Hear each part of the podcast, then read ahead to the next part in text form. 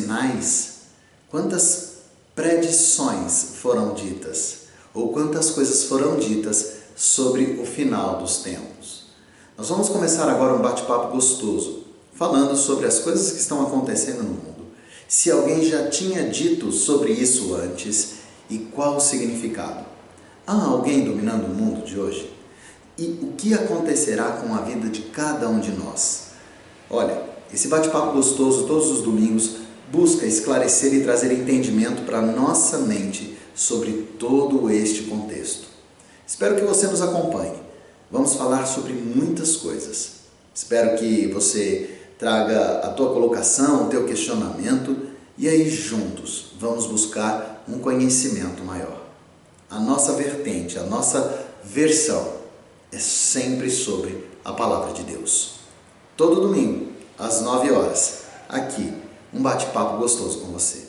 Bom estarmos aqui mais uma vez estudando sobre esse tema gostoso. Vamos orar?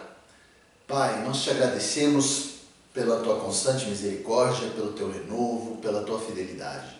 A tua palavra, Senhor, que não engana, que não se engana, ela é constante, ela é perfeita e ela nos traz a esperança. Que possamos perceber agora, Senhor, neste estudo, a importância das coisas que virão, porque com elas e sabendo delas, nós temos um passo certeiro no hoje. Ampara-nos, ó Pai, de sobremodo. É por Jesus Cristo que oramos. Amém. Somente relembrando, vimos a semana passada, ou concluímos a semana passada, os quatro grandes eventos da humanidade e a segunda volta de Cristo. E aí, uma coisa que também deve ficar clara nas nossas mentes é contra quem lutamos e se há alguém que hoje está ao, ao derredor dominando esse mundo, não é? Satanás. Satanás no ontem, Satanás no hoje e Satanás no amanhã. Olha, ele não é só uma força maligna ou ele não é somente o príncipe do mal. É, é mais do que isso. Ele é sobrenatural. Ele é, é ele reina lugar ou ele reina anjos caídos, anjos do mal, demônios. A sua presença e o seu poder neste mundo são tão abrangentes, tão intensos, que ele então acaba cooperando ou operando muitas ações aqui na Terra, na nossa vida, hoje ainda. Tá? Então nós temos que saber quem ele era, quem ele é e quem ele será, para atentarmos para tudo isso, para não cairmos nas ciladas que ele constantemente arma e maquina. É, a principal obra dele é a mentira. E a mentira é interessante. A mentira ela é persuasiva, ela é envolvente e até atraente. E a mentira ela pode acontecer ou se dar pela ação ou também pela omissão. Quando nós omitimos um fato, inegavelmente estamos mentindo. Quando a omissão ela vem e acontece, ela também acaba acarretando os desejos do inimigo das nossas almas. Então, uma coisa é certa: ele é real, sobrenatural, extremamente poderoso, está aqui agora, reina e tenta nos enganar. Agora, quem ele era? De onde ele veio, não é? Ele foi criado por Deus. Deus o criou e quando o fez, ele tinha algo de sobrenatural. Ele era perfeito. Olha só, dá uma olhada comigo em Ezequiel 28. Ezequiel capítulo 28, dos versículos 3 ao 17. Olha o que diz a palavra do Senhor. Estavas no Éden, jardim de Deus, no dia em que foste criado. Tu eras, olha quem ele era, hein? querubim da guarda ungido. e te estabeleci. Permanecias no Monte Santo de Deus, no brilho das pedras andava. Perceba agora, perfeito era nos teus caminhos, desde o dia em que foste criado, até que se achou iniquidade em ti. Na multiplicação do teu comércio, se encheu o teu interior de violência e pecaste. Pelo que te lançarei profanado fora do monte de Deus e te farei perecer, ó querubim da guarda, em meio ao brilho das pedras. Elevou-se o teu coração por causa da tua formosura. Corrompeste a tua sabedoria por causa do teu resplendor. Lancei-te por terra, diante dos reis te pus, para que te contemplem. Então, só para que possamos entender, é, aqui eu tenho a clara descrição de quem era Satanás. Ele era perfeito, ele era lindo, ele era ele tinha sabedoria, ele era inteligente e ele tinha poder. Ele era querubim da guarda. Ele foi estabelecido para gerenciar a guarda de Deus. E olha só, aonde ele estava? Ele estava acima das pedras que brilham no Monte Santo de Deus. Então, ele era extremamente magnífico, poderoso. Porém, algo aconteceu.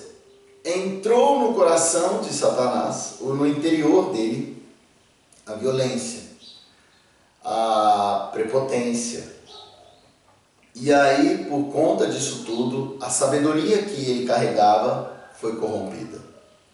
Deus então o tirou para fora, lançou-o fora, lançou-o para a terra. É... Eu acho e entendo dentro dessa leitura que ele era a criatura mais bela que Deus até então havia criado. Não existia outro igual. E isso fez com que ele tivesse então uma uma prepotência inegável. Vamos, vamos acompanhar de onde vem essa minha interpretação. Num outro profeta também é dito sobre ele. Então, Ezequiel fala e Isaías também. Olha o que Isaías fala sobre Satanás. Isaías 14, dos versículos 12 ao 14, diz assim: Como caíste do céu, ó estrela da manhã, filho da alva, como foste lançado por terra, tu que debilitavas as nações. Tu dizias no teu coração: Eu subirei ao céu acima das estrelas de Deus exaltarei o meu trono, e no monte da congregação me assentarei, nas extremidades do norte. Subirei acima das mais altas nuvens e serei semelhante ao Altíssimo. Esses versículos começam falando como ele era reconhecido. Estrela da manhã. Esse nome também é dado para Jesus. Tá? Então, como caíste do céu, do céu, ó estrela da manhã, filho da alva. E aí ele continua delineando sobre as questões relacionadas a Satanás. Mas uma coisa é certa, Satanás teve um problema muito sério. Ele deixou com que a prepotência tomasse conta das, tuas, das suas atitudes e ele foi então expulso do céu por Deus. Agora, é, ele ainda tem, mesmo tendo caído, mesmo tendo sido expulso do céu por Deus, ele ainda tem contato nas regiões celestiais. Ele ainda ele não está só aqui, ele está lá em cima também. Se você lembrar e puder ler depois a história de Jó, você vai ver que na reunião dos anjos, Deus conversava com eles e quem estava ali? Satanás. Porque então Satanás começa a pedir para que Deus questione, para que Deus é, deixe com que ele trate ou toque em Jó para demonstrar que Jó não era tão sincero na adoração. Então ele continua tendo essa situação. Agora, olha que interessante. É, durante todo esse contexto, durante todo esse caminhar, ele, embora esteja lá em cima, ele vai ser inegavelmente lançado. Ele foi lançado para a terra e agora aqui está. Vamos ler Apocalipse capítulo 12, dos versículos 7 ao 9. Olha o que ele diz. Houve peleja no céu. Miguel e os seus anjos pelejaram contra o dragão. Também pelejaram o dragão e seus anjos. Todavia, não prevaleceram, nem mais se achou no céu o lugar deles.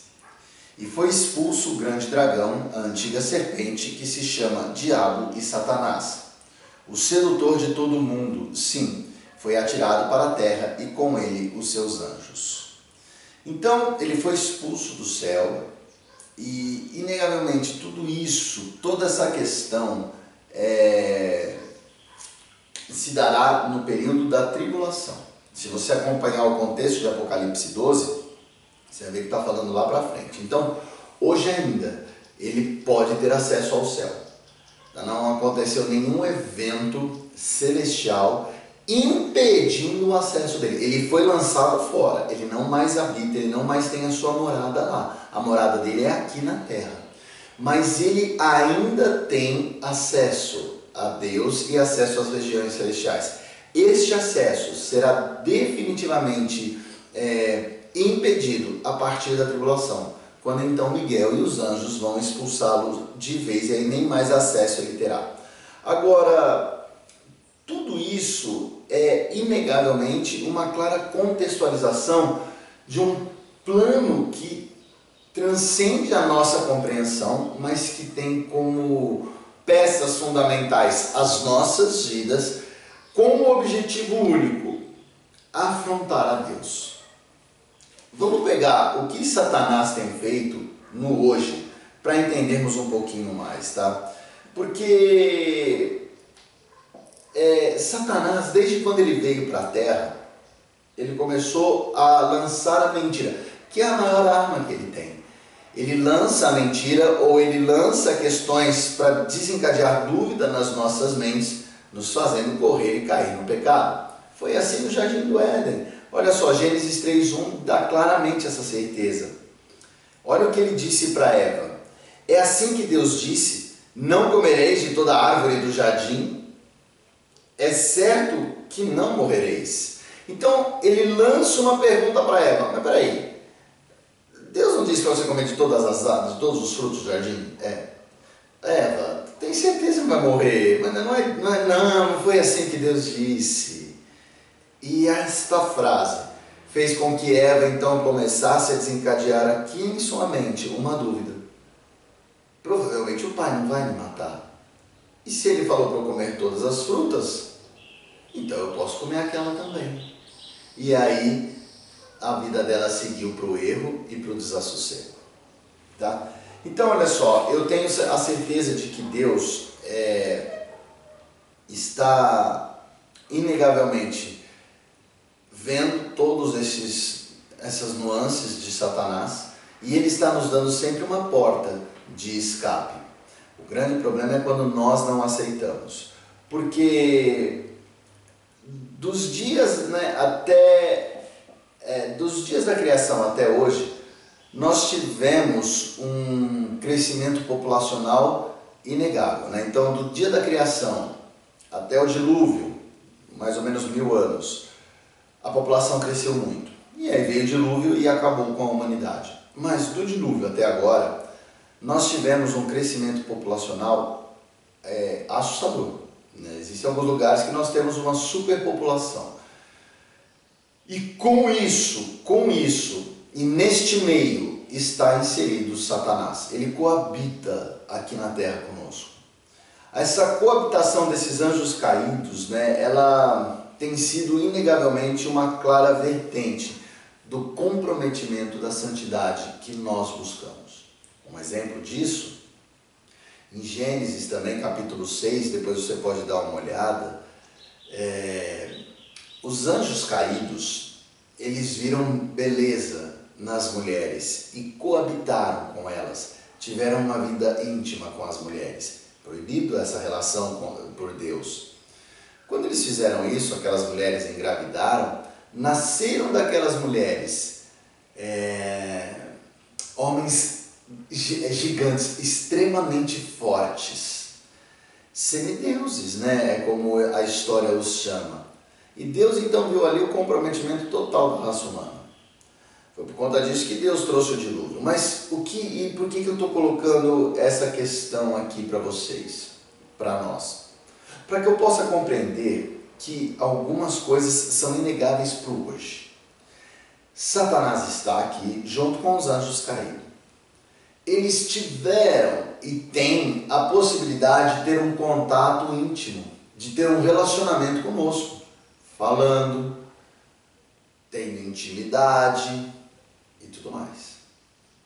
Porque isso aconteceu no passado e pode e está acontecendo hoje.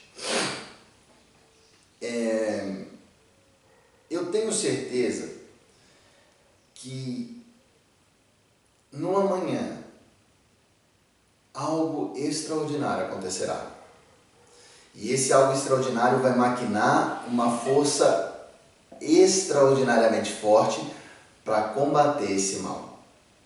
Aliás, essa força já nos é dada hoje, de forma menor, porque eu não sou não sou eu o dono dessa força, ela é por mim desencadeada, mas não sou eu que faço ela acontecer, é Deus através do Espírito Santo.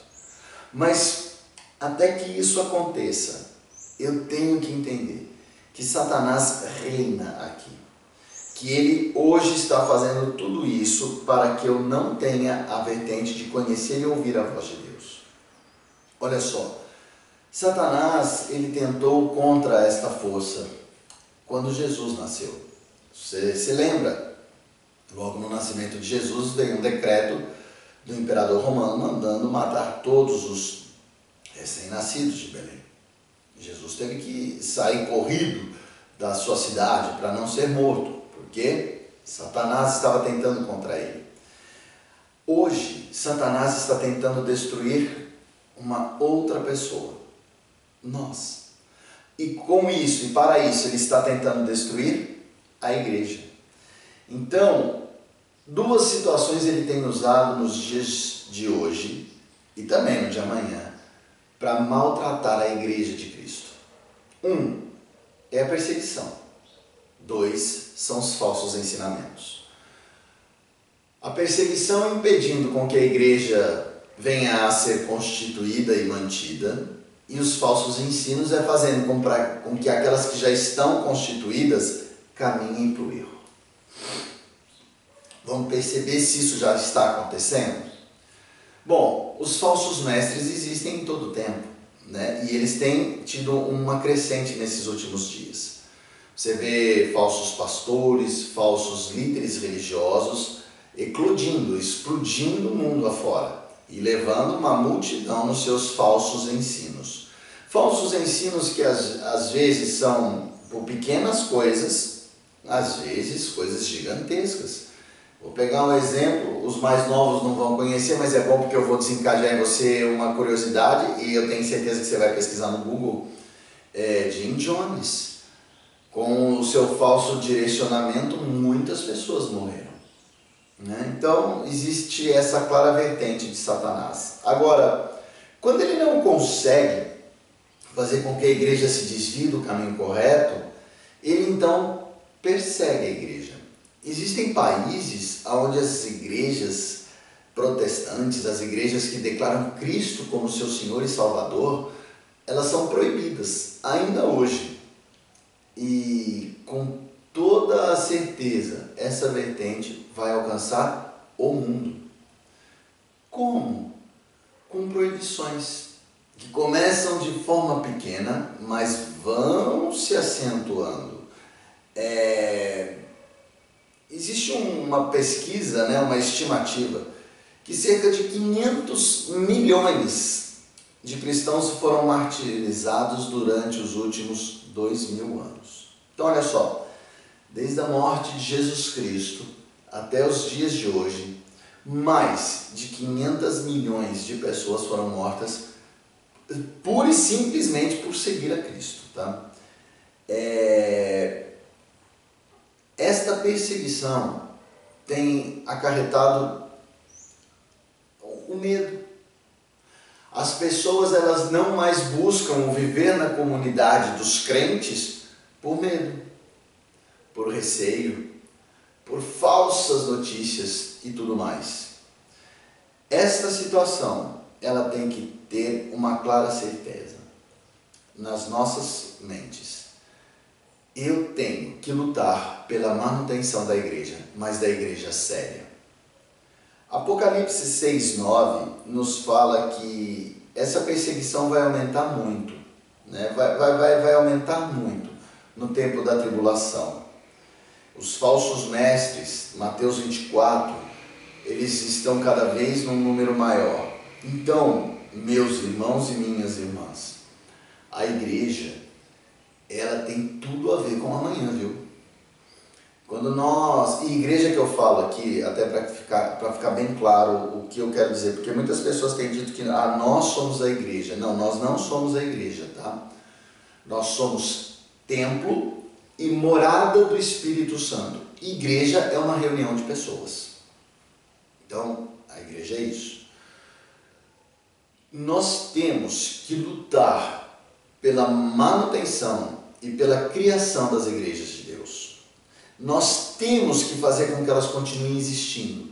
Nós temos que fazer com que elas venham a ser preservadas e mantidas. Por quê?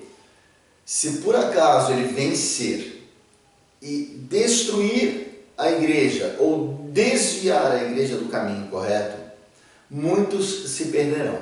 Muitos se perderão. Porque a igreja é a vontade de Deus, é a reunião dos remidos no Senhor. Eu tenho que ter a certeza de que esta minha empreitada vai desencadear na manutenção da igreja viva na palavra do Senhor. Por isso que se você faz parte de uma igreja, honre esta igreja, lute pela sua igreja, mantenha viva a sua igreja. Se você faz parte de uma igreja, sonde para ver se o que a tua igreja ensina é realmente a, a, verdade, a palavra de Deus. Pedro e João, quando eles começaram o ministério, logo depois da ascensão de Cristo, eles pregaram em Bereia. E lá, depois você pode ver em Atos, logo depois da ministração deles, os de Bereia, eles passavam horas questionando ou lendo a palavra do Velho Testamento para ver se o que Pedro e João falavam era verdadeiro. Façamos isso também.